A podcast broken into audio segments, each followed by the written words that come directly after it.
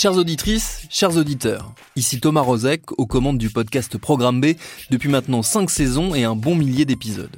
Programme B, c'est le magazine d'actualité et de société de Binge Audio. C'est du reportage, de l'entretien, du documentaire. On y parle autant des Tamagotchi que de faits divers ou de lutte contre la malnutrition.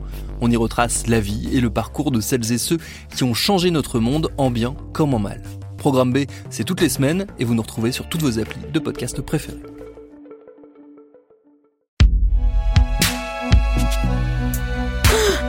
Binge Audio C'est donc toi?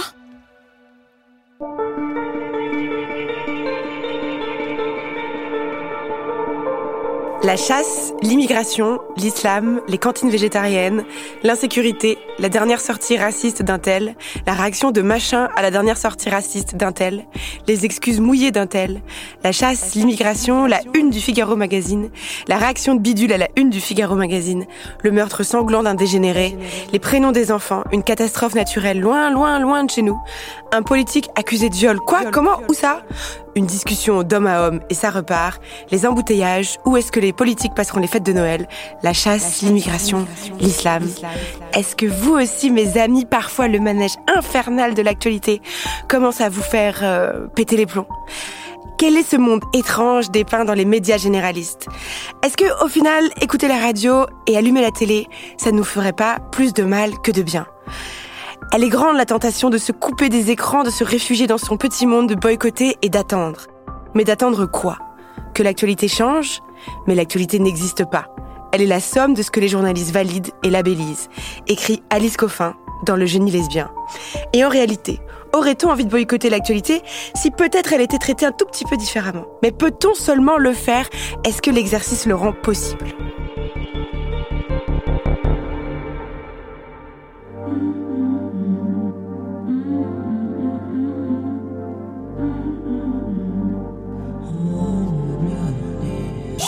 Non mais laissez-moi parler. C'est vraiment insupportable. On peut plus rien dire. Vraiment, c'est n'importe quoi. On peut plus rien dire. Et la prochaine fois, ça sera quoi? On peut plus rien dire. Qu'est-ce que c'est que ça?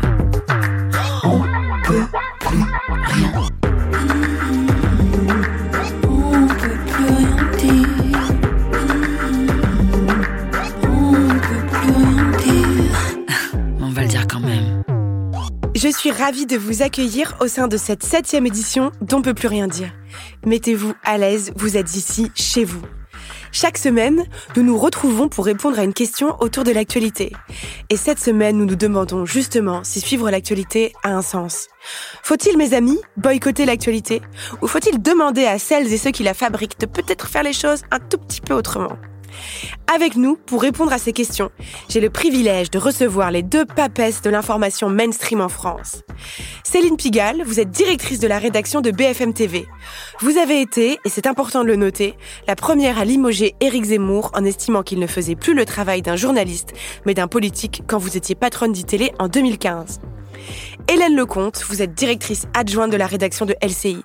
Vous avez été chroniqueuse judiciaire, puis vous avez présenté la matinale avant d'animer la tranche de débat de la chaîne. Et nous avons également le bonheur d'accueillir la papesse de la critique de cette information mainstream, Rose Lamy.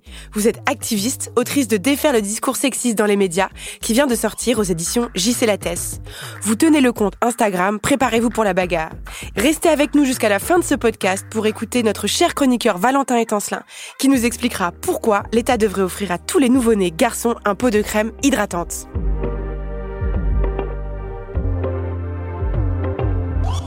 Première question, très concrète. Je me tourne vers vous, Hélène Lecomte. Comment on décide, quand on, quand on est à votre poste, qu'est-ce qui va faire ou pas une actualité? Alors, on, on décide ensemble, euh, on discute, on fait des conférences de rédaction, on échange avec nos différentes éditions. Et puis, euh, oui, il y a des thèmes qui s'imposent. Oui, aujourd'hui, on va parler de la crise sanitaire parce que c'est un thème qui s'impose dans l'actualité. Oui, aujourd'hui, on va parler du harcèlement scolaire parce que euh, c'est un thème qui s'impose dans l'actualité. On, on fait ça sur la base d'échanges et il y a deux choses. Il y a décider de ce dont on va parler et se demander comment on va en parler et pourquoi on en parle. Et c'est ça qui fait le sel évidemment de la conférence de rédaction et des échanges qu'on peut avoir dans cette conférence en fonction de ce que les uns et les autres ont lu. Pourquoi pas des sensibilités aussi euh, de certains et de se dire mais moi j'ai envie de parler de ça. Très bien, tu as envie de parler de ça. Pourquoi est-ce qu'on a envie de parler de ça? Et qu'est-ce qu'on veut dire? Et qu'est-ce que l'on veut transmettre comme message? Donc la décision, elle se prend ensemble entre tous les journalistes matins? tous les matins et tous les soirs et dès qu'une question se pose. Euh, c'est le rôle de nos rédacteurs en chef.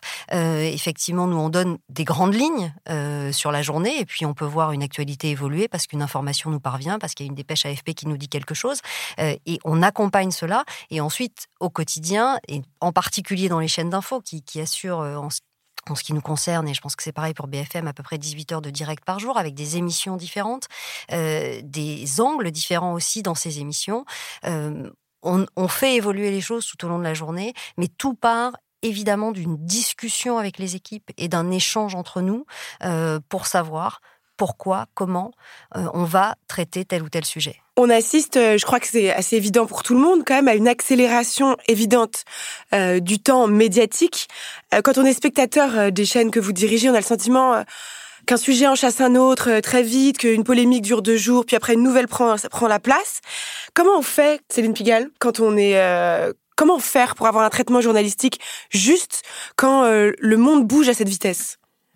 Ah, euh, pour commencer, je voudrais vous dire que l'accélération, euh, elle n'est pas l'accélération de l'info au départ, elle est l'accélération des moyens.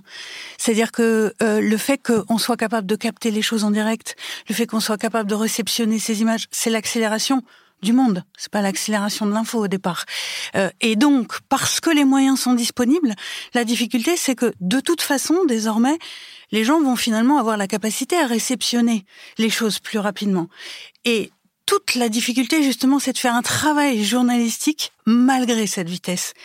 Et pour pas laisser les gens tout seuls non plus, avec les images que de toute façon ils vont recevoir, avec des informations ou parfois des mensonges et toutes sortes de choses dont ils vont être bombardés. Donc en effet, c'est absolument notre enjeu. Et au fond, les chaînes d'information en continu ont fait le choix de se dire, on va pas y résister, ou en tout cas, on va admettre que ça va vite et on va essayer de faire avec. Et une fois qu'on a essayé de faire avec, comment on fait avec C'est ça, je vois que vous avez envie de réagir. Oui, parce qu'il y a à la fois, effectivement, l'accélération, notre capacité à être réactif, peut-être plus qu'avant, parce que nos moyens nous permettent d'être en direct plus rapidement, mais il y a aussi euh, la, la, surface de couverture médiatique euh, ne se résume plus à quelques chaînes de télévision, quelques stations de radio. L'actualité, enfin, enfin, l'actualité.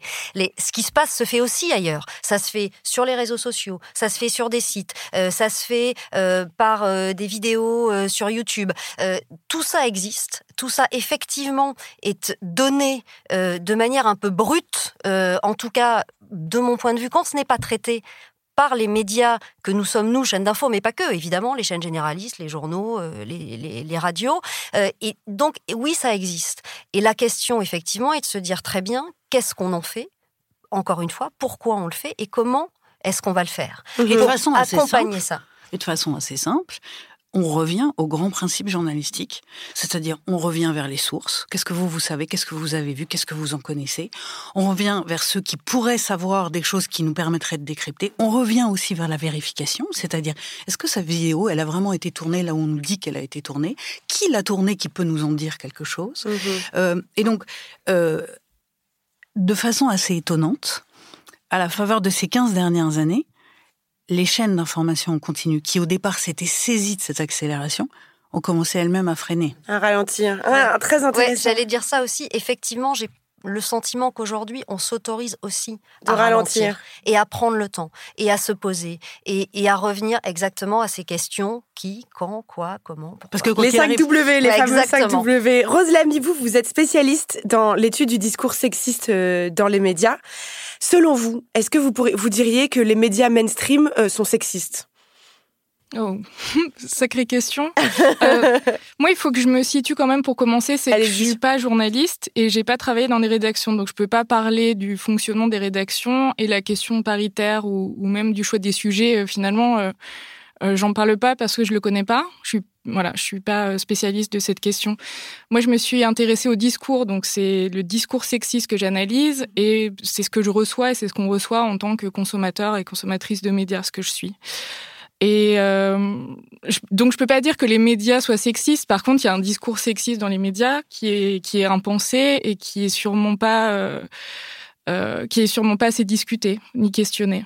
Et c'est ce que j'ai voulu faire avec le livre, euh, c'est de, de, mettre, les, de poser, enfin voilà, d'entamer un dialogue avec les médias en disant est-ce qu'on peut euh, discuter de ce qui se passe? Puisque on en parlait, le monde a changé, euh, on est beaucoup à avoir changé et à, se rendre compte qu'il y a un, une forme de discours qui, ne fonctionne plus, à mon sens. Et on est aussi beaucoup à ne plus recevoir de la même manière des choses que l'on pouvait recevoir il y a peut-être encore une dizaine d'années, en se disant oui c'est comme ça. Non, aujourd'hui c'est plus comme ça parce que les choses ont changé, parce que le monde a changé, parce qu'on nous questionne et, et, je trouvais assez intéressant, vous envoyez des règles du jeu mmh. euh, pour, euh, qui, qui encadrent ce débat. Et vous écrivez, vous écrivez, oui. nous vous demandons euh, de, ne pas, de ne pas vous couper la parole et encore plus lorsque vous êtes un homme, de ne pas couper euh, la parole euh, à une femme, par exemple. Et c'est vrai, c'est vrai, on a animé des débats, on a animé des émissions, et très souvent, peut-être que d'abord on n'y a pas fait forcément attention, et puis quand on a commencé à y faire attention, bah oui, oui, les hommes vous coupent plus la parole quand vous êtes une ça, femme. Oui, le man, manrupting, ça s'appelle même. Euh, ouais. Et on espère que ce sera de moins en moins le cas, et, et, et je pense que voilà, ça, ça fait partie des sujets sur lesquels ça on veut dire que, est-ce que vous aussi vous envisagez d'envoyer, bah, alors les règles du jeu pour expliquer, c'est un petit texte donc que j'ai écrit qu'on envoie à chacun des invités où on essaye de cadrer, euh, de donner un cadre pour qu'on créer ce qu'on estime être une discussion euh, fructueuse et juste pour que chacun puisse s'exprimer. Et que les règles enfin et que les enjeux de domination à l'œuvre dans la société on essaye de créer un espace où elles soient un tout petit peu moins à l'œuvre. Voilà c'est notre ambition. Euh, est-ce que c'est quelque chose que vous pourriez faire vous aussi par exemple? Dire à vos tous les invités hommes que vous avez au début d'un débat attention à ne pas couper la parole aux femmes? Alors je ne sais pas si on le fait au début du débat ouais. mais moi ce que j'attends effectivement euh, des journalistes ou briefer chacun qui, des journalistes des ouais. journalistes qui attendent les débats euh, c'est de bien se rendre compte lorsque ça se passe de dire non mais attendez, on va d'abord on va laisser répondre chacun et et peut-être oui de le faire remarquer. Moi, je pense que ça a pu m'arriver de dire je ne sais pas si vous vous rendez compte, mais depuis le début de cette émission, à chaque fois que euh, cette femme présente en plateau euh, ouvre la bouche ou prend la parole, vous l'interrompez. Messieurs, vous ne vous interrompez pas. Ça, c'est quelque chose qu'on peut faire. Ce qui me frappe quand même, c'est que euh, le, le, travail que, que, vous faites est très utile et il permet de s'apercevoir de ses propres travers. Mais il y a quand même eu un, un changement. Tout, toutes les interrogations qu'on a là, euh, moi je travaille depuis 25 ans, elles n'existaient pas comme telles. Vous voyez par exemple comment euh, le, le, le, fameux terme de féminicide, euh, là où on était quand même globalement sur le meurtre passionnel, euh, oui, comment, comment toutes ces choses-là ont bougé. Donc euh, je pense qu'il reste évidemment énormément de choses à faire. Et que, et, que, et que sur le vocabulaire employé, sur la façon de percevoir les situations, la façon de les mettre en perspective, et puis une chose très simple, à la faveur de la crise du Covid, euh, on s'est aperçu comment massivement la première crise venue, renvoyer les femmes chez elles. Euh, dans ce moment-là où il a fallu faire une partie d'école à la maison, où il a fallu reprendre en charge plus encore, puisqu'il n'y avait plus de cantine, de repas d'affaires, de je sais pas quoi, il fallait plus faire la cuisine, les femmes ont disparu pendant la première période du Covid de nos plateaux. C'était, d'abord, il y avait aussi cette situation qui tenait au fait que soudain il y avait beaucoup de médecins. Dans la population médicale, il y a des femmes, elles sont pour partie plus infirmières que, mmh. que, médecins. Et quand elles sont ah, médecins, c'est quelque chose que vous avez noté. Tout d'un coup, il y avait plus de femmes disponibles pour se rendre en plateau. Alors à la fois parce qu'on s'adressait à un public particulièrement expert, mmh. et donc les hommes se revendiquent comme les experts ou en tout cas euh, acceptent ces invitations-là, là où les femmes disent oui, mais moi c'est pas tout à fait ma spécialité, je je connais pas particulièrement ce virus. Vous voyez, ils ont toutes sortes de raisons de considérer qu'elles sont pas légitimes. Euh, et puis aussi assez simplement, euh, au fond, la population des infirmières avait autant à nous dire sur cette euh, sur cette crise. Mais non, on veut l'hyper expert. Enfin, vous voyez, par, par plein de réflexes. Mais vous, vous justement, vous étiez en position aussi de dire non. Nous, on va avoir aussi les infirmières. Bien sûr que tout ça, c'est le travail que vous faites, mais entre le moment où vous vivez la situation et le moment où, quand vous regardez, vous dites, mais où sont passées les femmes? D'un seul coup, elles ont disparu en quelques semaines. Elles n'ont pas disparu à 100%. Elles ont été... D'ailleurs, c'était très intéressant. Construire des profils de femmes qui veulent se sentir expertes et, croire en leurs propres paroles et, venir sur les plateaux, c'est un travail, au fond, qu'on fait dans les rédactions désormais. Et donc, celle qui permettait un peu de compenser ce, cette disparition soudaine, c'était nos journalistes. Parce que nos journalistes, elles, elles étaient construites pour ça. Elles connaissaient ces matières, et notamment en santé, beaucoup de femmes. Donc, elles étaient là et elles permettaient d'équilibrer un peu. Mais dans un premier temps, dans l'urgence, eh ben, il faut le faire avec celles que, vous connaissez déjà. Euh, voilà. Et, et, tout ça dit que euh, on n'en a pas terminé euh, pour faire bouger toutes ces lignes, loin de là. Je peux rajouter un truc sur euh, le, le, fait d'avoir imposé dans le discours médiatique le mot féminicide.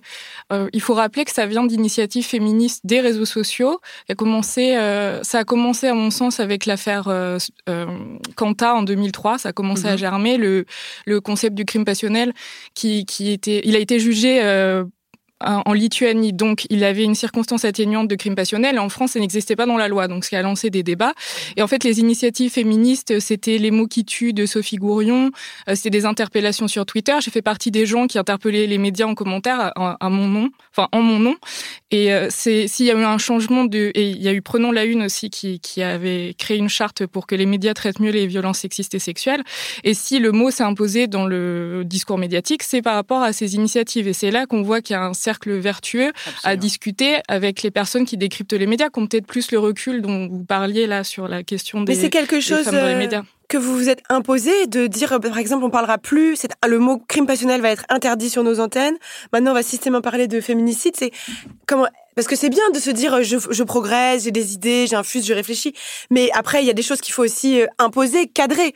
Alors, c'est aussi le travail de nos spécialistes. Vous, vous évoquez particulièrement ce procès. Vous l'avez dit, j'ai été chroniqueuse judiciaire. Le crime passionnel, ça n'existe pas en droit français. Ça n'existe pas. Il y a des homicides, des féminicides, des homicides volontaires, des homicides involontaires, des crimes, des délits, des meurtres, des assassinats. Le crime passionnel, ça n'existe pas. Et quand on est chroniqueur judiciaire, même à cette époque-là, c'est déjà une faute professionnelle. crime passionnel. Et j'essaie de dire, non, non, mais c'est non, c'est pas un, c'est pas un crime passionnel, ça n'existe pas.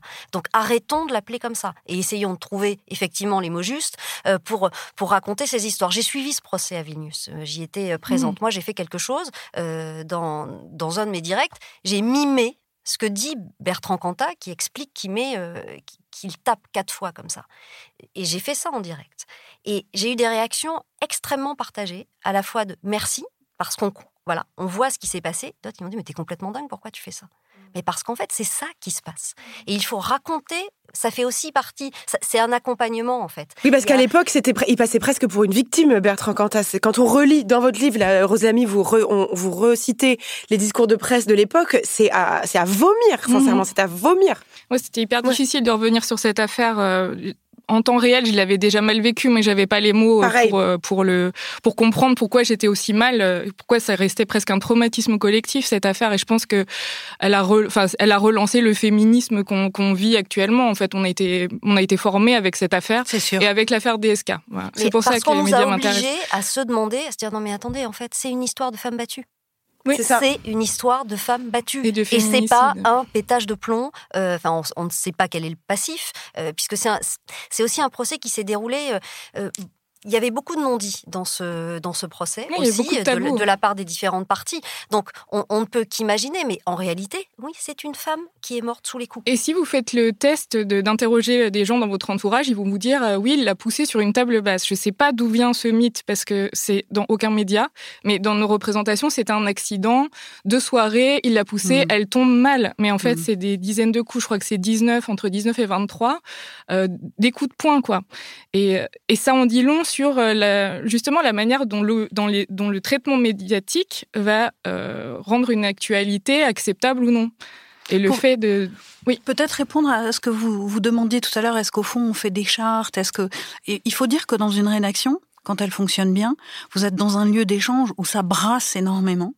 Vous avez raison de dire que cette sollicitation sur ces sujets, elle est plutôt arrivée de l'extérieur. Mais aujourd'hui, ces sujets-là, ils sont portés par, de nombreux journalistes.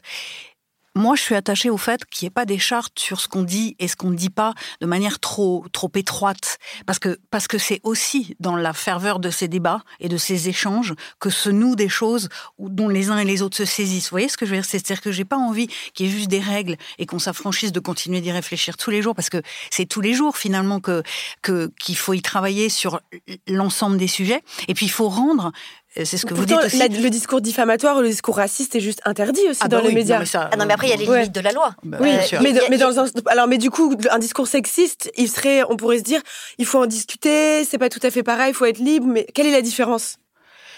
Non, je crois pas qu'on discute de la liberté d'avoir, de tenir un discours sexiste. J'étais interviewée il y a pas longtemps sur est-ce qu'on discute de la réalité du changement climatique. Non, euh, c'est pas c'est pas ce que je dis. C'est juste, euh, au fond, quel mot on va choisir? Parce que par exemple, je pense qu'à un moment, le, terme euh, générique de féminicide, il rend pas, il a eu, il a eu une utilité absolument euh, évidente, euh, parce que soudain, on a compris la régularité du phénomène, le, caractère schématique de tout ça et comment ça se reproduisait. Donc, mais ensuite, dans les histoires, il y a aussi singulièrement des choses, comme vous le dites, il y a aussi des histoires qui font bascule. Mhm. qui deviennent emblématiques, qui permettent de comprendre quelque chose. Voilà, et c'est toute cette richesse-là que je voudrais pas qu'on perde par ailleurs. Bah, justement, j'aimerais à ce sujet qu'on écoute le teaser d'une enquête consacrée par BFM TV, euh, consacrée par BFM TV à l'assassinat d'Alexia Daval en 2017 par son mari.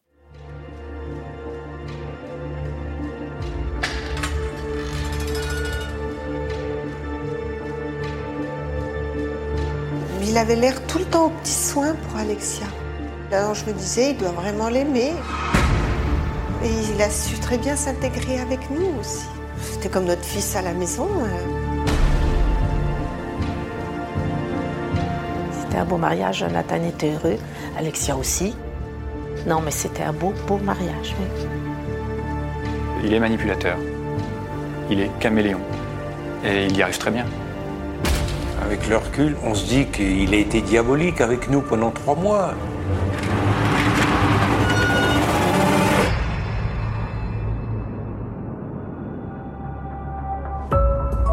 Je suis le numéro d'écrou 40221.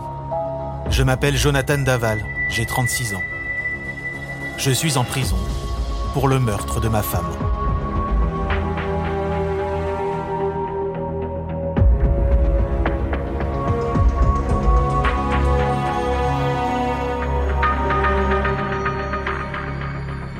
Je n'ai jamais fait parler de moi. Je déteste être dans la lumière. Personne autour de moi n'aurait imaginé que je me retrouve un jour accusé du pire face à des enquêteurs.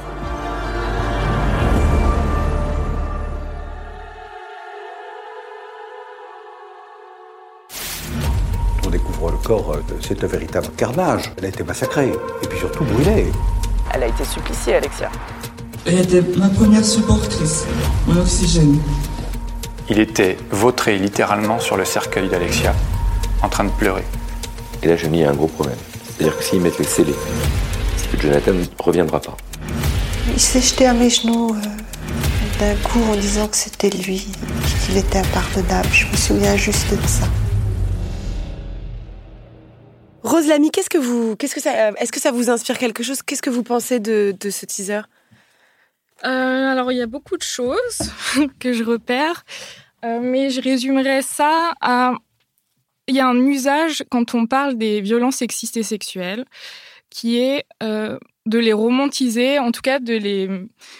C'est pas un traitement dépassionné qu'on propose. Il y a, il y a tout un, usage traditionnel de la rubrique des faits divers qui veut qu'on victimise. Enfin, la victime, c'est normal. Là, on entend pas grand-chose à son sujet d'ailleurs, mais qui veut surtout qu'on s'identifie à l'agresseur. Euh, là, on le fait parler en jeu. On dit, on parle de son état d'âme, enfin de ses états d'âme, de sa situation. On, parlait, j'ai jamais fait parler de moi. Je me demande euh, l'intérêt en fait de la démarche. Et c'est quelque chose que j'ai retrouvé beaucoup dans les faits divers et dans les chroniques judiciaires, surtout dans les euh, au moment du procès. Donc, je suis d'accord, euh, c'est le procès de l'accusé qui se joue. Donc, euh, tout tourne autour de lui. On veut le connaître. Euh, il faut, pour bien le juger, il faut, il faut connaître. Mais dans le traitement médiatique de ces chroniques judiciaires, moi j'ai compté, j'ai fait des comptes, on est à 80% à parler du, de l'accusé et de ses sentiments, de sa culpabilité. Il est rongé par la culpabilité, cet homme marié depuis 20 ans. On en fait tout un portrait. Et il y a très peu de mots qui sont consacrés à la victime, entre 20% et 5%. Et c'est quelque chose qu'on a tous en nous. Je ne fais pas un jugement de valeur sur les personnes qui, qui écrivent ces articles, mais on a une tendance euh, collective et sociétale à prendre parti pour l'accusé. C'est quelque chose qui me qui m'interpelle. Et dans cet extrait-là, euh, je me demande pourquoi on le personnifie lui, on, pourquoi c'est lui qui a le, le, droit de parler en jeu et de parler de ses états d'âme, et pourquoi euh, Alexandra Daval, d'ailleurs, elle veut plus, euh, enfin, sa famille veut plus qu'on l'appelle comme ça. Je me rappelle plus de son nom de famille initial. Fouillot. Fouillot. Fouillot, voilà. pourquoi c'est pas elle qu'on fait parler? Pourquoi c'est ou, ou ses proches? Pourquoi c'est voilà, pourquoi on, collectivement on a cette approche-là? Pourquoi c'est Parce que par définition, aujourd'hui, il faut que je vous dise une chose. Quand on a monté cette série, on s'est dit on va prendre les différents acteurs et on va regarder comment eux, ils étaient au moment où ça se produit et ce qu'ils en disent. L'immense difficulté, c'est que par définition, s'il y a quelqu'un qui peut pas nous dire comment elle a vécu tout ça, c'est elle. Mais on pourrait pousser le principe journalistique le sujet, c'est que déjà dans cette construction-là, il a fait débat entre nous. Parce que, parce que, parce que d'abord, il y avait une inégalité de la façon dont on le faisait, dans le sens où ceux qui étaient, qui n'étaient pas en prison pouvaient s'exprimer face caméra et que lui, on a reconstitué à travers des déclarations qu'il a faites euh, ses propos. On aurait pu pousser le principe journalistique au-delà et se dire, après tout, on va reconstituer de la façon évidemment la plus, la plus honnête possible à travers les témoignages des uns et des autres, mais par définition, on n'a pas de déclaration d'elle. Mm. On aurait fait de la reconstitution. Et voyez bien que dans le journalisme, la reconstitution, ça n'a pas tout à fait la même valeur.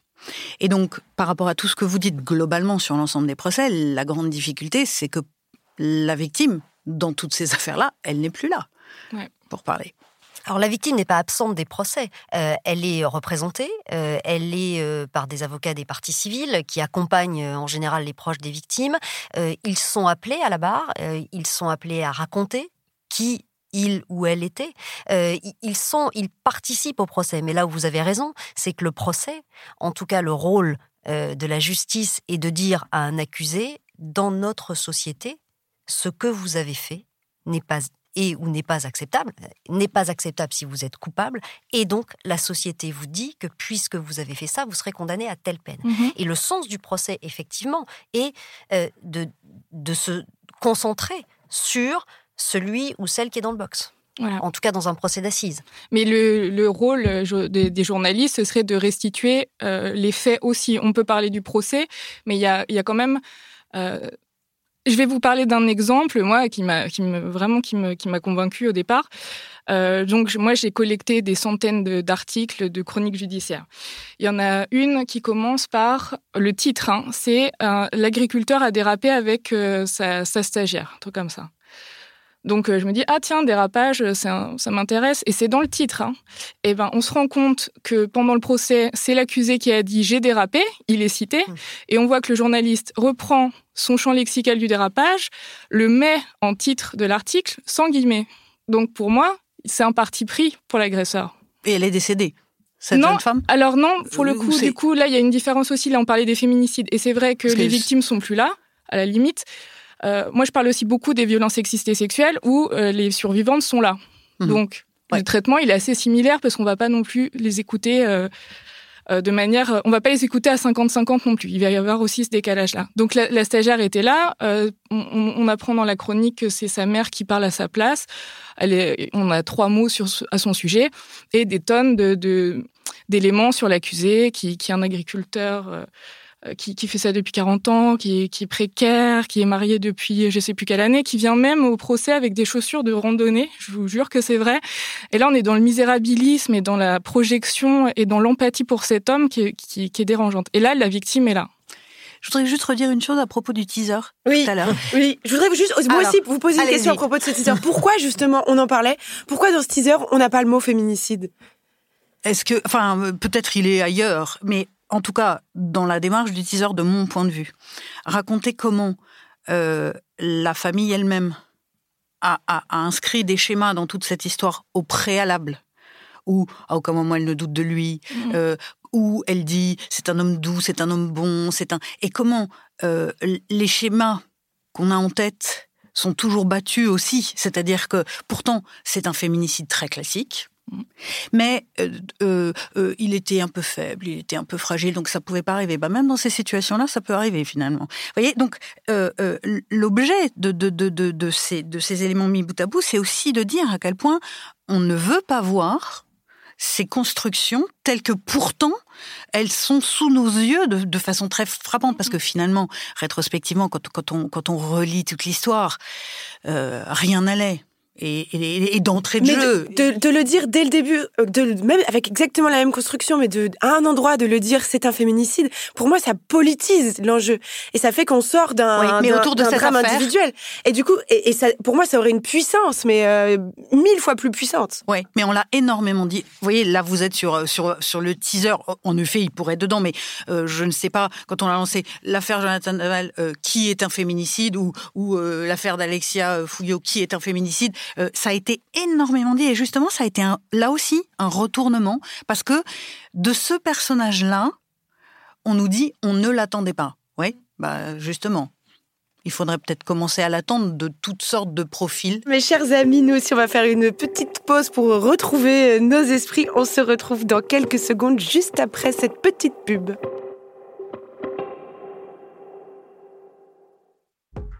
Merci d'être avec nous. C'est toujours On peut plus rien dire. Nous nous demandons si nous devrions cesser de suivre l'actualité. À mes côtés, j'ai la joie de discuter avec Rose Lamy de Préparez-vous pour la bagarre, Hélène Lecomte, directrice adjointe de LCI, et Céline Pigalle, directrice de la réaction de BFM TV. Restez avec nous jusqu'à la fin pour écouter Valentin et Tancelin expliquer pourquoi l'État devrait offrir un pot de crème hydratante à tous les bébés identifiés comme garçons. Avant de reprendre notre passionnante conversation, j'aimerais qu'on écoute Nicolas Framont de Frustration Magazine. Frustration Magazine, si vous ne connaissez pas, c'est un compte Insta et un site de critique de la société. Que vous soyez d'accord ou pas avec leurs critiques acérées, on vous recommande de les lire, c'est drôle et c'est caustique. Nicolas Framont, donc, vous avez publié récemment un article où vous racontez les coulisses de votre participation à différents débats de télévision, que ce soit au sein de chaînes privées ou sur le service public. Euh, à quel titre vous étiez invité? Alors à l'époque, j'étais invité au titre de sociologue, puisque euh, la première fois que j'étais invité, j'étais doctorant en sociologie et j'avais publié un essai qui était vraiment un essai de sociologie. Et alors ce que vous racontez dans votre article, c'est que dès que vous arrivez dans les locaux euh, des chaînes de télévision, vous sentez tout de suite que vous ne faites pas, que vous ne faites pas partie de, ce monde-là. Oui, déjà parce que bon, il y, a une raison géographique. Euh, bon, déjà, les chaînes en général sont situées, enfin même toutes à Paris, c'est un premier paramètre. Euh, et puis elles sont situées euh, pas n'importe où, elles sont situées plutôt dans l'ouest parisien, dans les beaux quartiers, c'est-à-dire le 16e arrondissement, le 15e arrondissement, ou bien, euh, ou bien carrément des villes comme Neuilly, Boulogne-Billancourt, c'est-à-dire des villes assez riches. Donc déjà, l'arrivée dans, dans un quartier différent, c'est une chose. Et puis ensuite, il y a le fait d'arriver dans un média où eh bien, vous avez, on va dire, tout un tas d'éléments de, de, violence symbolique qui fait que bon, bah, quand on vient pas de ce milieu-là, on ne se sent pas forcément tout de suite très à l'aise. Oui, c'est l'apparence joue par exemple un, rôle parce que quand on se retrouve invité sur ces plateaux télé, on est à côté de professionnels de l'image à qui par exemple on va prêter des beaux habits de marque et euh, alors que quand on est invité, on arrive avec sa chemise du dimanche et on se sent un peu euh, bah, forcément à côté, non? Oui, euh, en fait moi c'est ça qui m'avait surpris. On a l'impression quand on regarde la télévision de l'extérieur que tout est très maîtrisé, etc. Et quand vous êtes invité comme ça, personne ne vous dit comment vous habillez, comment vous porter, etc. C'est très naturel parce qu'en fait, en réalité, les gens estiment que vous êtes sans doute habitué à ça. Donc, du coup, il faut venir, euh, voilà, il faut, essayer de réfléchir par soi-même bah, comment on s'habille et la façon dont on s'habille, ça dit beaucoup. Et moi, mon premier réflexe, euh, ça a été de m'habiller comme euh, j'imaginais que des experts ou des sociologues étaient habillés, c'est-à-dire avec une chemise et une veste. Mais ça, déjà, c'est un premier obstacle qui fait que, bah, selon le milieu social d'où vous provenez, euh, il est plus ou moins facile de se mouvoir dans, dans cet univers-là parce que vous n'avez pas forcément euh, les bons habits. Ça, c'est le premier truc, c'est le paramètre le plus visible. Euh, vous écrivez Il faut venir déjà radicalisé dans ce genre d'émission. En fait, on attend de vous que vous jouiez un rôle ou remplissez une case dans un scénario préécrit. Exactement. En fait, à l'époque, moi, j'y allais en faisant le bon élève. C'est-à-dire, je me disais, bon, euh, je respecte bien les questions qui sont posées, euh, je respecte la parole qu'on me donne, et j'essaie, moi, puisqu'à l'époque, euh, voilà, j'avais déjà des idées qu'on peut dire radicales et anticapitalistes, voilà, des idées qui me provenaient à la fois de mon engagement politique, mais aussi de constats sociologiques.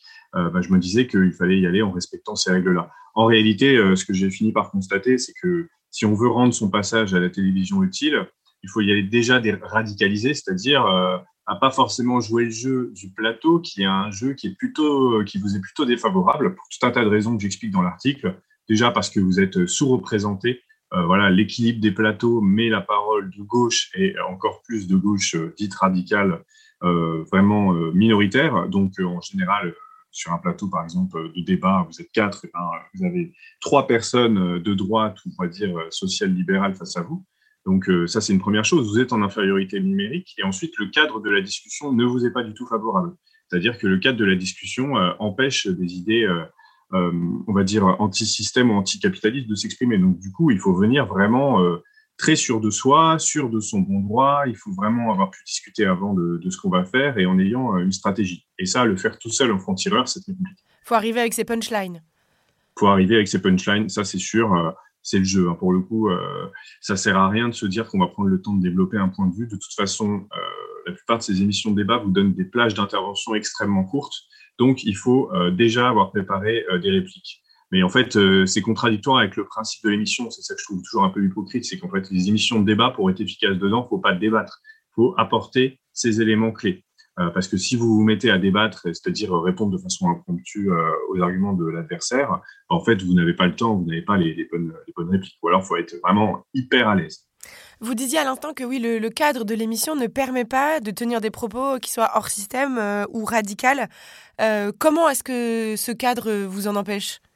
Alors, euh, ça se fait de façon insidieuse. Alors déjà, évidemment, la première chose, c'est l'angle des questions, l'angle du débat même, c'est-à-dire le sujet même du débat va se reposer sur euh, ce qui est, j'estime, être l'idéologie dominante. Par exemple, vous allez avoir des débats sur euh, est-ce que la dette publique, c'est grave ou c'est très très grave, hein, on peut dire ça comme ça, euh, alors qu'en réalité, on sait très bien en économie que la question de la dette publique n'est pas aussi unilatérale que ce qu'on veut bien nous faire croire. voilà, il y, y, a beaucoup de choses comme ça. Faut-il, par exemple, la croissance va-t-elle repartir? Bon, bah, direct, vous êtes dans un, dans un cadre de discussion où l'enjeu de la discussion économique, c'est de savoir comment faire repartir la croissance et non pas euh, euh, d'interroger le principe même euh, de la croissance.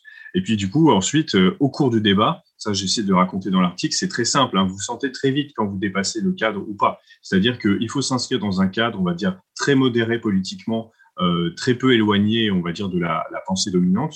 À partir du moment où vous en éloignez, ou par exemple, vous parlez de classe sociale, sur mes sujets, c'est vraiment ça le point de bascule, c'est quand je me mets à parler, par exemple, de la bourgeoisie, de la classe bourgeoise, qui est quelque chose qui existe, qui est mesurable scientifiquement. Et là, vous allez avoir des froncements de sourcils, des raclements de gorge, et on va euh, tenter euh, de vous, ridiculiser à, coup sûr. Donc ça, ça fait partie des, des manifestations des petites sanctions qui viennent mmh. euh, sur un plateau pour vous ramener dans le droit chemin du débat euh, convenable. Qu'est-ce qu'il faudrait faire pour euh, améliorer ces, ces talk shows? Est-ce qu'ils sont améliorables ou est-ce que déjà le concept en soi de talk show est hypocrite dans son, par essence? Je ne saurais pas dire sur par essence. est-ce qu'on pourrait imaginer des émissions de débat intéressantes? Bah, Je pense que oui. Je pense que moi, j'étais toujours surpris de voir que quand même les gens, euh, quand je leur disais que je passais sur telle ou telle émission, ils regardaient. moi, ça me surprenait parce que déjà, j'avais l'impression de ne pas arriver à en faire grand-chose. Mais voilà, ils trouvaient ça intéressant qu'il y ait des positions exprimées et de voir comment euh, les points de vue interréagissaient. Donc, je pense que le débat, euh, c'est intéressant. Mais par contre, il faudrait changer du tout au tout la façon dont il est mené. et pour moi, il y a deux choses importantes. D'abord, en finir avec le mythe des experts. Voilà, je pense qu'il faut arrêter avec ça ou alors euh, vraiment, euh, si, enfin, vraiment on prend des experts les plus experts euh, et, si tant est que ce soit le cas, mais en tout cas, arrêtez de faire comme si dans les débats, il n'y avait que des gens désintéressés qui n'ont pas de point de vue politique. Il faut accepter que même les experts, même les universitaires, même les journalistes sont... Assumer de là où on parle, assumer de là où on parle déjà. Bah, assumer de là où on parle, et ça, c'est le rôle de ceux qui viennent sur le plateau, mais c'est aussi le rôle des journalistes et des programmateurs qui font ça. C'est-à-dire, moi, j'étais surpris de voir euh, comment euh, en fait ils s'en fichent complètement. Et même moi, euh, ça a pu jouer en ma faveur entre guillemets. Je me souviens, j'explique dans l'article. Hein, moi, pendant un temps, j'ai travaillé pour à, la France insoumise au Parlement, donc c'était quand même mon emploi. Et je me souviens d'une émission de débat où j'étais invité. Je leur avais dit par contre, attention, moi je suis salarié d'un parti politique. Ils disaient ah oui, non, mais ça c'est pas grave. Ah, si, c'est grave. Enfin, encore plus. Quand vous touchez votre revenu, ça joue sur votre parole. Et j'ai moi-même expérimenté. D'ailleurs, c'est pas hyper agréable. Mais bon, voilà, c'est une réalité. Donc, faire comme si les gens n'avaient pas de passé politique, pas de conviction politique, déjà, faut arrêter. Et puis, deuxième chose euh, qui est pour moi encore plus important, c'est la question de la représentation sociale et la représentation de la diversité de la société. C'est-à-dire arrêter de faire débattre des gens qui ne sont pas concernés par le sujet. Moi, je pense que ça serait mille fois plus intéressant sur un plateau lié, euh, je ne sais pas, par exemple, aux enjeux du télétravail ou à la hausse du SMIC, eh ben, qu'il y ait des gens directement concernés. C'est quand même pas normal qu'en France, euh, euh, voilà, quand il s'agit de parler avec une hauteur de vue en prenant le temps et en débattant on fait venir des experts qui ne sont pas concernés. Et puis de temps en temps, on va aller faire quelques reportages un peu larmoyants sur les premiers concernés, mais des reportages qui durent trois secondes, où on coupe leurs phrases. Et donc le point de vue de la population, il n'est pas représenté. Il n'est pas représenté politiquement, puis surtout, il n'est pas représenté socialement. Donc, en fait, on pourrait très bien imaginer qu'il y ait des critères de quotas sociaux et de quotas paritaires, d'ailleurs, parce qu'il y a une surreprésentation des femmes à la télévision, euh, dans toutes ces émissions. Et ça serait formidable, ça deviendrait passionnant de regarder la télévision. Si on pouvait voir, euh, parce que les meilleurs moments de télévision, c'est quand même quand il y a irruption de la réalité sur le plateau. Et ça arrive de temps en temps, ça arrivait de temps en temps pendant les Gilets jaunes, par exemple. Mais c'est tellement rare que c'est des séquences d'anthologie, en réalité. Or, euh, ça pourrait se produire tous les soirs si on changeait de système et si on, en finissait avec ce mythe du, du débat entre experts. On peut plus rien dire. On va le dire quand même. Alors, je vous voyais euh, bouillonner un peu dans, votre coin. que pensez-vous de la lecture de Nicolas Framont, de son expérience d'invité justement sur euh, les grandes chaînes de, de télé et les vôtres en particulier Alors c'est pas forcément bouillonné. Moi je trouve que la, critique et le regard extérieur est toujours euh, est toujours intéressant. Euh, je regrette que ce soit perçu euh, comme ça parce que précisément quand on lance une invitation à quelqu'un, je pense que ni chez toi Céline ni chez moi c'est pour le piéger, c'est pour le mettre en position d'infériorité, en difficulté. Au contraire, non pas forcément dans l'intention, mais vous voyez ce qui était intéressant c'est de voir quand oh on bah, est extérieur à ce monde, dans les petites choses, dans les habits, le... enfin, parce que je trouve ça très intéressant ce qu'il décrit moi sur les habits. Dans tous les environnements. si vous allez euh, dans un palais de justice, il se trouve qu'Hélène faisait de la chronique judiciaire, donc elle est plus impressionnée. Mais moi, si je vais dans un palais de justice où je suis convoquée, je vais vivre un moment où je vais me questionner sur quelle posture je dois avoir, comment je dois être habillée, comment je dois me présenter. Donc, honnêtement, euh, et à l'inverse, je pense que la télévision a été pendant un temps où elle était beaucoup plus hégémonique, à avoir des codes extrêmement serrés, ou peut-être même en effet on lui aurait dit comment il devait être habillé. Et aujourd'hui, à l'inverse, sur les plateaux des chaînes info où il y a beaucoup plus de monde et où on est donc dans un système moins vissé, euh, on va accepter euh, toutes sortes de tenues et on va, en réalité, on pourrait le dire à l'inverse, on pourrait dire on ne vous demande rien que de venir et de participer. Et par exemple, l'idée selon laquelle quand un débat s'engage, on peut éventuellement le regretter sur comment relancer la croissance. Mais en revanche, il est parfaitement en droit de commencer par dire, au fond, on part déjà de la mauvaise question. Mhm. Au contraire, au contraire, ça va faire un débat de dynamique. Et, pour rebondir sur le vêtement, euh, puisque c'est souligné, euh, moi j'aurais été curieuse de savoir quelle aurait été sa réaction si précisément on lui avait dit alors vous venez chez nous non mais parce qu'on peut s'interroger à l'inverse vous venez chez nous ce qu'on vous demande euh, on sait que vous êtes euh, euh, vous venez de je sais pas où etc soyez gentil mettez une veste et une chemise c'est d'un mépris absolu Rosalie vous, vous, vous, aussi vous quand vous, vous l'avez vécu non c'est ça ce que vous me disiez? Moi, ça me parle cette histoire de vêtements parce que enfin, ce que je comprends de ce qu'il raconte, c'est pas euh, c'est pas la question de lui imposer une tenue ou de de pas lui en imposer. En fait, c'est de constater que c'est des milieux qui savent en non dit comment s'habiller. Et quand on est extérieur au, au, système médiatique, qu'on n'y travaille pas. Ou moi, je suis vraiment outsider en ce moment. Je commence tout juste, ça fait une semaine, et ces questions de comment s'habiller, euh, comment se présenter, est-ce qu'il faut se maquiller, euh, est-ce qu'il faut préparer ces questions euh, parce que moi j'avais fait des fiches de livres et mm. puis euh, plein de gens m'ont dit mais t'inquiète pas de toute façon euh, il faut pas écouter les questions tu tu viens voilà c'est vraiment bien qu'on puisse en discuter d'ailleurs dans des émissions comme ici parce que il y a une défiance je sais pas d'où elle vient qui, qui qui est malheureuse en fait parce que ce qu'il a ce qu'il expliquait moi je le ressens aussi c'est peut-être quelque chose de l'ordre de la classe du genre je sais pas où ça se situe mais je l'ai vraiment ressenti un peu comme la première fois que je suis allée à l'opéra je savais pas comment m'habiller parce mm. que j'avais pas voilà, c'est pas quelque chose dont j'ai l'habitude. Et ce qui, ce qui dénonce, à mon sens, c'est plutôt le fait que ce soit entendu par un groupe de gens et que les gens qui y sont extérieurs savent pas vraiment euh, comment faire. C'est ça, il y a quand même, selon moi, euh, une violence ou du moins une brutalité quand on se rend compte que dans le monde médiatique, il y a des codes qui sont maîtrisés extrêmement, euh, mais de façon très naturelle sur comment, voilà, parler à l'antenne ou même s'habiller, se présenter. Et quand on les a pas et qu'on est à côté de ces gens, on se sent inférieur. Oui, on se sent inférieur. Oui, ça c'est une difficulté indéniablement. Et c'est, je pense aussi la, la responsabilité des, des journalistes et des chaînes de télé de se dire comment on fait pour que nos invités ne soient pas inférieur. Mais effectivement, il y a un travail euh, sur les plateaux euh, de, pour mettre à l'aise les gens, euh, les gens qui sont sur nos plateaux. Et, et effectivement, on a des intervenants, on les connaît, on les connaît par cœur pour certains parce qu'ils viennent souvent. Et donc, oui, bien sûr qu'on sait comment fonctionner ensemble. L'enjeu, quand quelqu'un vient de l'extérieur, à qui on fait appel pour une expertise ou pour un point de vue parce qu'il nous intéresse et parce qu'il nous intéresse de le confronter et de créer du débat et pas d'attendre forcément une radicalité euh, presque forcée. C'est pas notre sujet. Notre sujet, c'est de générer de l'échange. Si on se radicalise, on n'échange plus parce qu'on ne peut plus se parler. Chacun reste dans son couloir.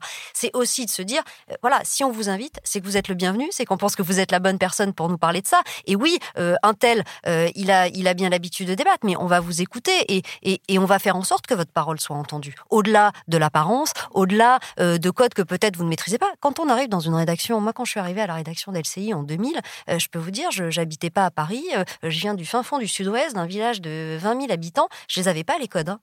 Et effectivement, c'est pas facile. Et on apprend, mais on apprend dans un accompagnement. Certaines voix s'élèvent pour dire que finalement, sur les plateaux télé, ce sont rarement les premiers concernés qui viennent défendre, défendre leur opinion.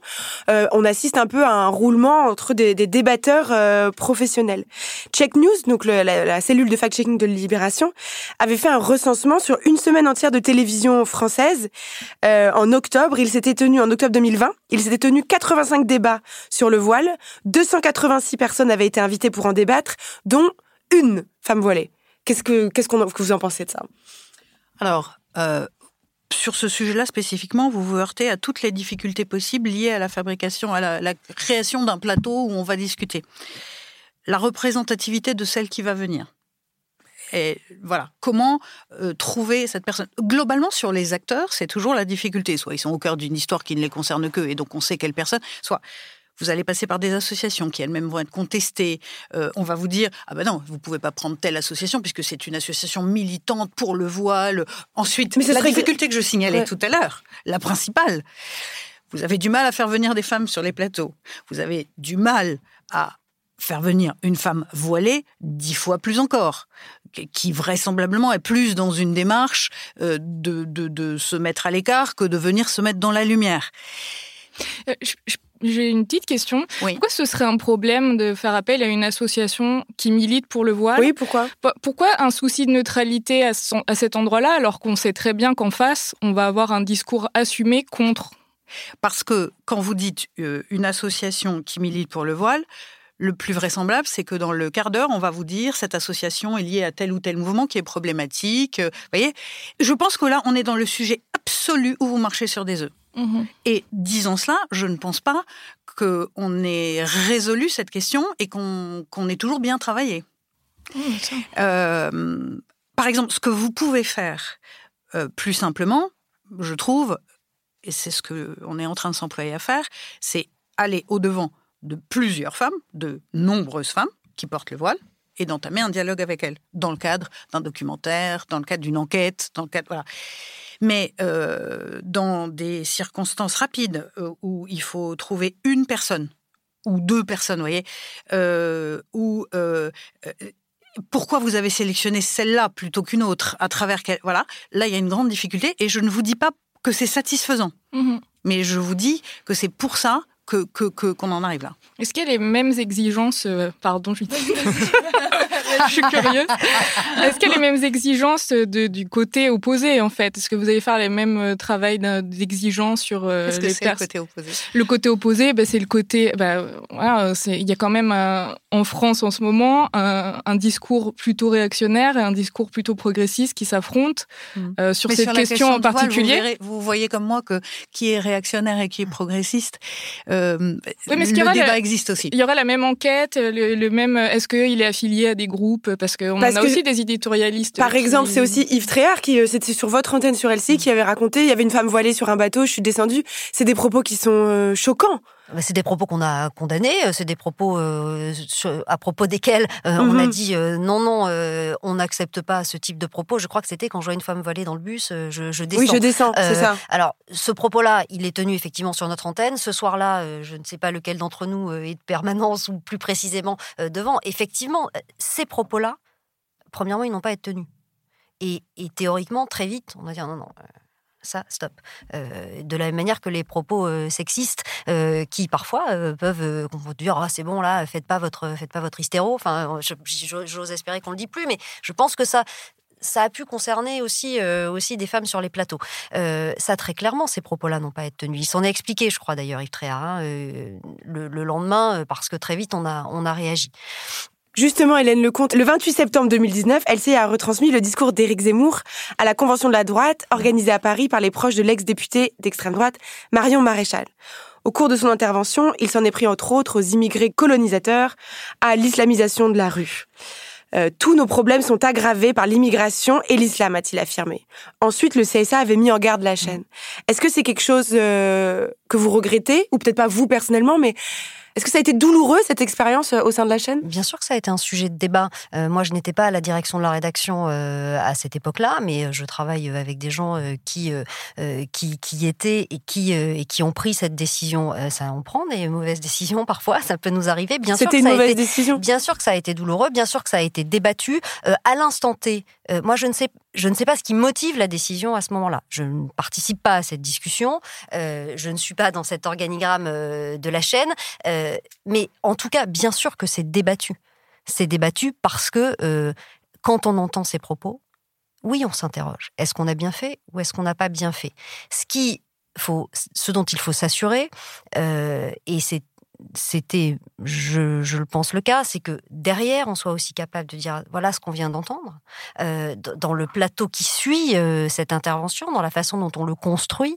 Euh, si on décide de le faire, voilà comment on va l'accompagner derrière. Mhm. de contextualiser, mettre en perspective. Exactement. donc, depuis, on ne l'a plus fait. on, mm c'est ça, c'est très clair. Et puis depuis, euh, des choses ont changé euh, concernant Éric Zemmour. Et, bien sûr que oui, euh, ce sont des questions qu'on se pose et, on se les pose beaucoup. Et je pense qu'on se les pose pas tous les jours, mais on, s'interroge beaucoup sur la, façon dont on traite la, parole en direct. elle est, mais on ne sait pas ce qui va se dire. Donc c'est un risque qu'on prend. Que faire aujourd'hui quand on est un média encore plus, comme vous le dites, un média qui diffuse de la parole en direct. Et donc, on n'a pas le droit, sous le coup de la loi, de diffuser des propos racistes ou des propos xénophobes, mais que euh, nos euh, personnalités publiques ont, tiennent des propos racistes et des propos xénophobes. Comment on fait? Ça va être une difficulté particulière là dans la campagne, parce que comme le disait Hélène, Éric Zemmour a, a changé déjà en réalité de statut, puisque c'est un secret de polichinelle, il sera candidat à l'élection présidentielle. Et donc, du moment où il va l'être, ce sera encore plus franc. Euh, il aura un statut différent, c'est-à-dire que là où vous pouviez interrompre euh, une, en l'occurrence, en 2019, on aurait pu couper le direct. Là, la question va se poser dans d'autres termes. Euh, le 5 décembre prochain, vraisemblablement, il devrait faire son, son premier discours. Euh, et je pense que ça va être un test euh, sur sa capacité à, à, jouer euh, dans, dans les règles, finalement. Au fond, on a, il faut quand même euh, être juste, on a déjà été confronté à ce type de difficultés. On a vu toutes sortes de choses dans les, dans les discours, et notamment, euh, moi, ce que j'ai vu de plus étonnant, qui, qui dit une forme de fair play de notre part, on a vu plusieurs candidats lors de la précédente campagne présidentielle attaquer BFM TV qui diffusait le discours. Vous voyez, donc on a déjà fait des choses étonnantes, mais c'est pas des choses graves. Et le 5 décembre prochain, du coup, est-ce que vous allez diffuser le discours en, différé? Est-ce que vous allez le diffuser avec un plateau de débat derrière? Qu'est-ce que vous allez faire? Ça fait partie de la discussion en cours. Exactement, j'allais faire la même réponse. Et c'est pas, euh, c'est pas pour faire de la langue de bois. Hein. C'est un sujet euh, qu'on va aborder et c'est une question qui va se poser de manière euh, effectivement très précise. Mais pour prendre un autre exemple, Donald Trump. Souvenez-vous quand Donald Trump, il est président élu non, il n'est pas. pardon, il, perd, il perd l'élection. Euh, et il fait, euh, il prend la parole à la télévision en direct sur les chaînes américaines. Et la plupart des chaînes américaines le coupent parce qu'il dit quelque chose de faux. Et CNN choisit de poursuivre la diffusion en mettant un bandeau disant euh, ce qu'est en train de dire Donald Trump actuellement est faux. ce sont ça des réflexions euh, qui, vont nous accompagner évidemment pendant la campagne parce que cette campagne elle ne sera pas comme les précédentes. Parce que euh, on, a effectivement une forme de radicalité qui se qui se met en place. On a des, idées qui vont se confronter sans doute de manière plus brutale euh, et ce sont des questions qu'on va se poser évidemment. Et, et c'est vrai qu'on s'est dit tiens qu'est-ce qu'on aurait fait pour Donald Trump? Ben, là comme ça je sais pas. Qu'est-ce qu'on aurait fait pour Donald Trump sur le moment? Parce que c'est aussi une décision qu'on prend sur le moment vous voulez réagir, Rose Lamy euh, moi, c'est pas vraiment mon sujet d'expertise, hein, encore une fois, mais mais je trouve ça intéressant. Euh, je savais pas que CNN avait continué à le diffuser avec un bandeau, et ça rejoint euh, pas mal de de critiques qui peuvent être faites au féminisme souvent en matière euh, d'art où on voudrait, on souhaiterait la censure ou le boycott ou l'invisibilisation des œuvres euh, créées par des agresseurs présumés. Voilà. Et, moi, j'ai toujours dit que c'était pas la censure ou l'invisibilisation qu'on visait, mais la contextualisation. Et je trouve ça super euh, qu'on assiste au discours, on le boycotte pas, on l'invisibilise pas, parce que de toute façon, ça va se retourner euh, contre les médias, euh, voilà, avec différentes théories.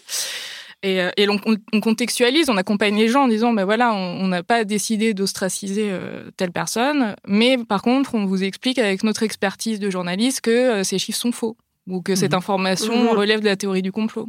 Au fond, c'est possible sur euh, euh, des situations où vous contextualisez avant qu'un événement ne commence.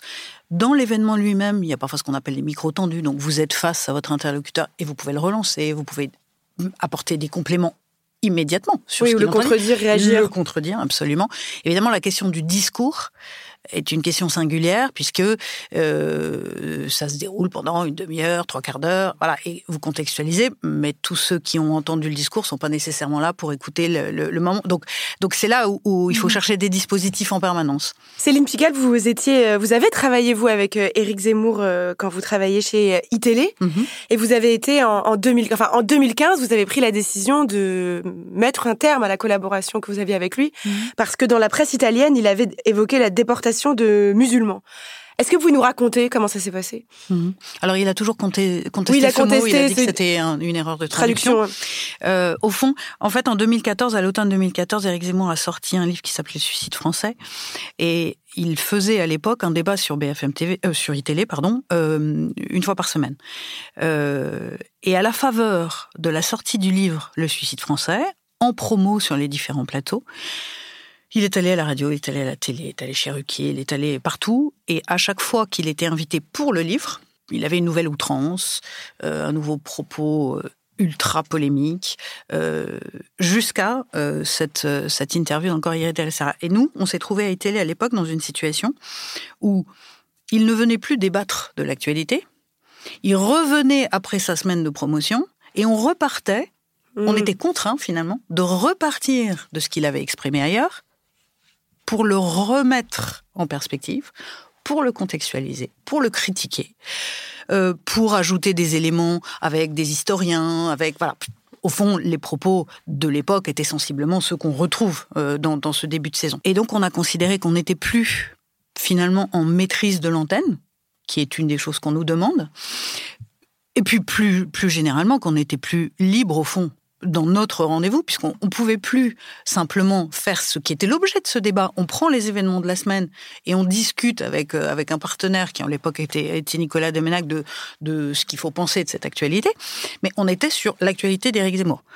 Hmm. Au fond. Il, il, faisait déjà en fait ce qu'il est en train de faire euh, maintenant, mais à l'échelle nationale. Il faisait strictement la même chose, et peut-être d'ailleurs que c'est là qu'il a pris cette ambition et cette envie quand il a considéré, à travers les ventes du livre, qu'il avait un impact, qu'il avait une écoute, qu'il avait une attention. Euh, c'est sans doute là que ça a commencé. Et d'une certaine manière, aujourd'hui, moi, je me trouve dans une situation exactement inverse. C'est-à-dire qu'à l'époque, je trouvais qu'il y avait un mensonge sur la réalité de ce qu'était son rôle. Il continuait sur mon plateau de dire qu'il était journaliste et éditorialiste. Même un éditorialiste engagé, c'est pas la même chose que quelqu'un qui fait que votre émission a changé complètement d'agenda. Mhm. Et aujourd'hui, finalement, il y a une révélation de ce que je voyais déjà à l'époque. Il était devenu un homme politique.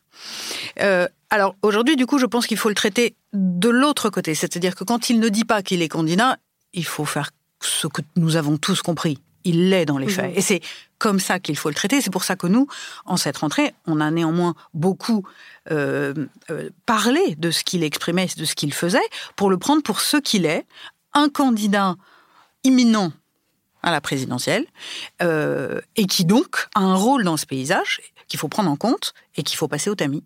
Et ça a été euh, une décision qui a été acceptée immédiatement quand vous avez décidé de mettre un terme à cette collaboration? Ça a été difficile? Vous avez dû euh, convaincre? À l'époque, euh, ça s'est décidé en quelques jours. C'était pas évident parce qu'on savait bien que nous serait reproché de, de soi-disant, de mon point de vue, mettre à mal la liberté d'expression. D'abord parce qu'il avait largement l'occasion de s'exprimer et puis que le fait que nous on fasse ce choix, on était une antenne, on avait le sentiment que cette antenne euh, n'arrivait plus à travailler comme elle le souhaitait, ça l'empêchait pas d'aller s'exprimer ailleurs. Euh, voilà. Donc ça, donc ça, c'était, c'était, c'est la difficulté, c'est que vous, euh, c'est ce que, c'est strictement ce que vous disiez tout à l'heure.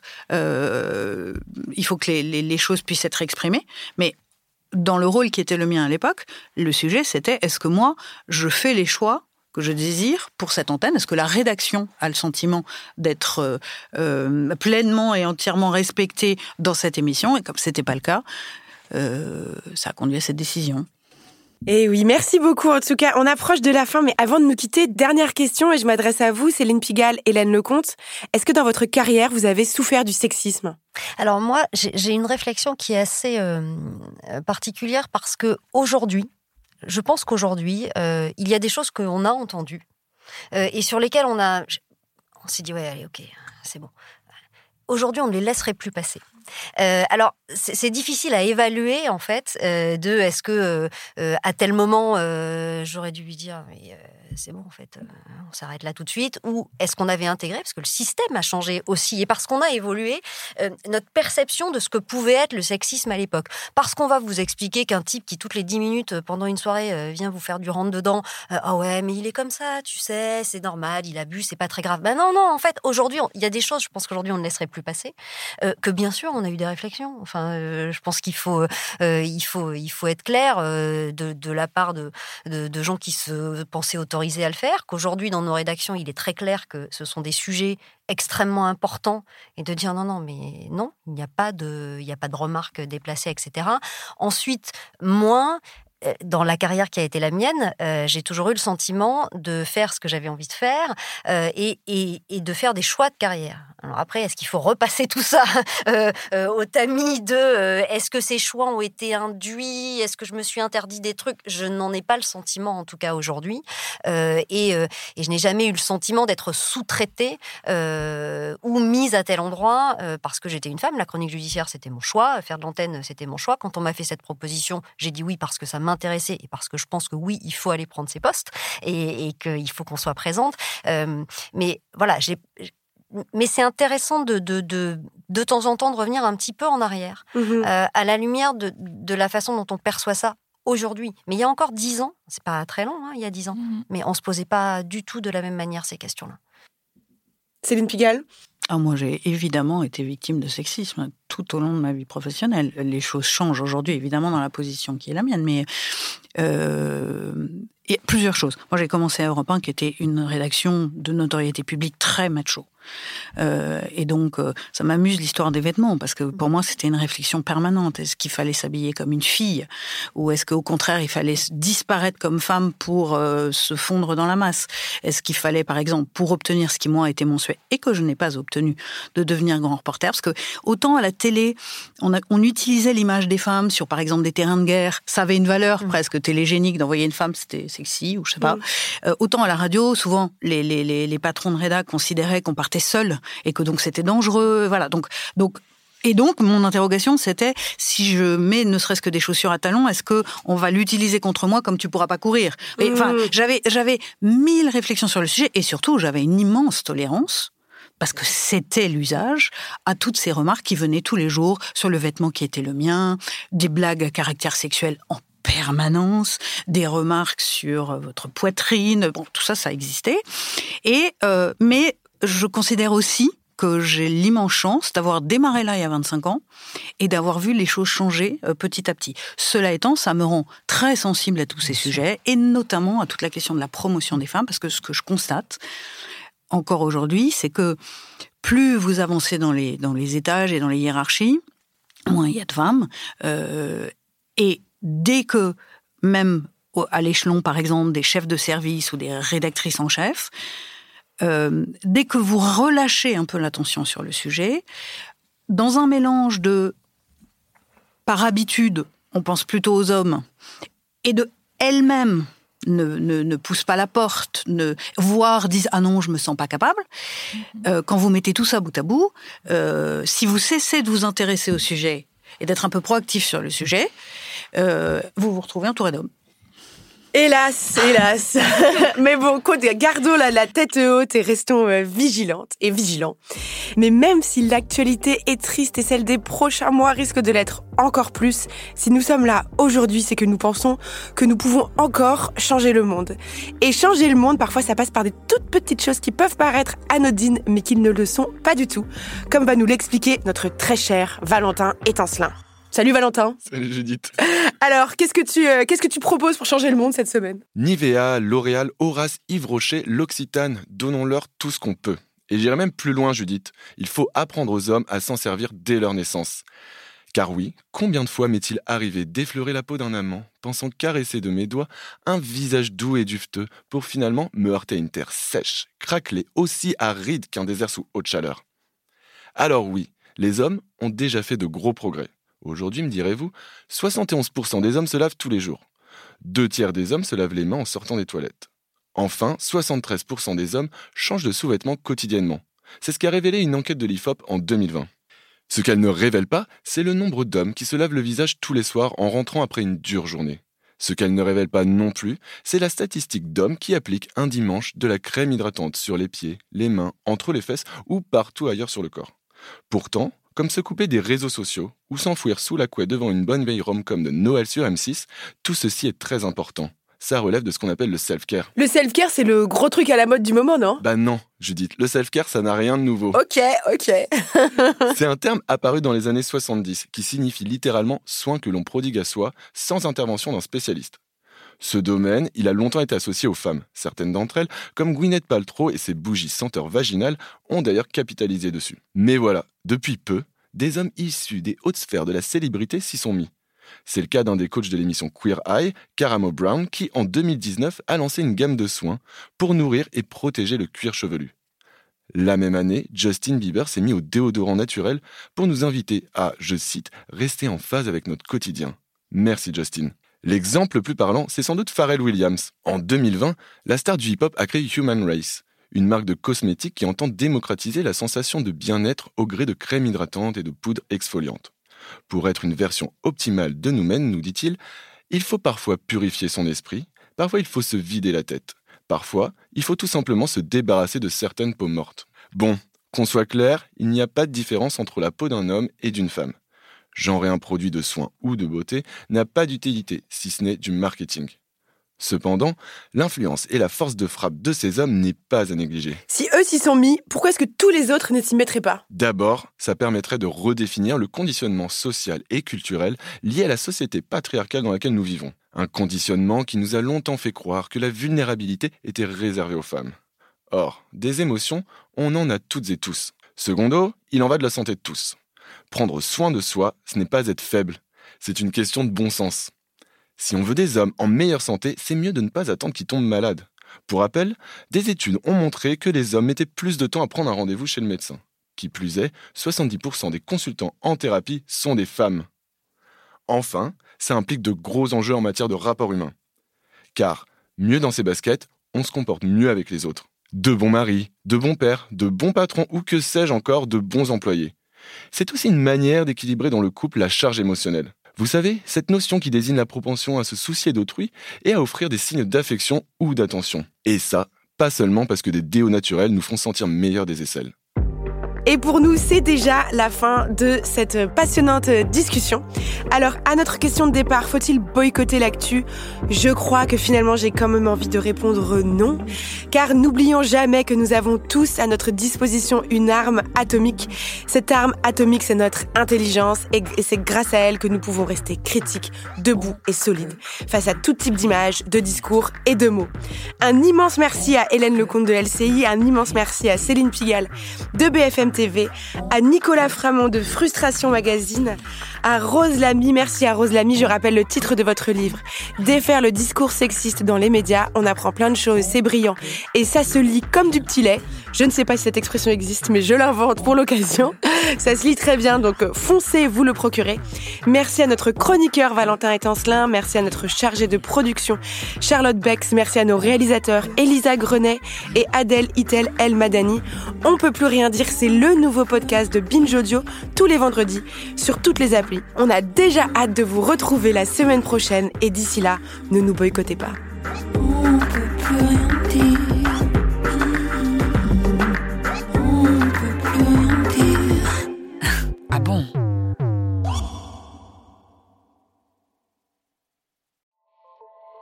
Salut, c'est Sinamir du podcast L'Affaire. En 2016, je suis monté sur un bateau de sauvetage en Méditerranée et ce que j'y ai vu n'a pas changé. En tout, depuis 10 ans, on compte même près de 30 000 morts sur cette mer. Alors, dans le naufrage, notre nouvelle enquête, j'ai voulu raconter un cas concret. Comment 130 personnes sont mortes en 2021 à la frontière de l'Europe, malgré des dizaines d'appels de détresse. Qui n'a pas pu les sauver et pourquoi?